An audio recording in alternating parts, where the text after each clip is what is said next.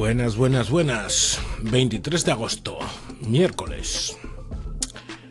Aquí Lobo. Bueno, gente, hay que reconocerlo. El verano se está acabando.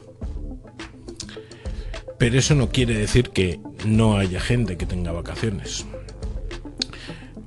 Pescando, eh, un comentario que le hice a Jan Bedel en su estación in itinere ayer sobre el tema de las vacaciones. Yo recuerdo que cuando era niño nuestras vacaciones de familia eran un mes completo.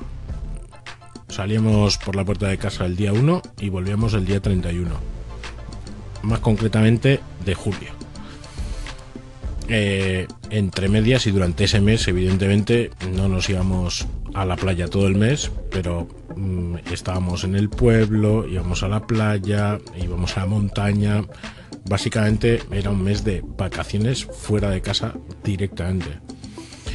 En cambio, ahora, generalmente, y como me ha pasado a mí, por ejemplo, este año, yo he tenido ahora una semana de vacaciones en agosto. Pero claro, eso es semifalso. ¿Por qué? Pues porque eh, también tuve una semana de vacaciones en Semana Santa, eh, tendré una semana en Navidad y al final, bueno, en realidad mis vacaciones, eh, junto con las de mi mujer, las solapamos para cubrir los huecos que los niños no tienen cole. Pero mm, aprovechamos más esas vacaciones ¿Es mejor unas vacaciones cortitas y diseminadas en el año? ¿O es mejor unas vacaciones largas de desconexión absoluta durante mucho tiempo? ¿Vosotros qué preferís? Venga, nos oímos. Hasta luego. Pues Teresa me ha regalado un colín para contarme que las vacaciones ni lo uno ni lo otro, sino lo del medio. Os dejo con ella. Adelante, Teresa. Hola, Lobo, soy Teresa, de Dame un Minuto.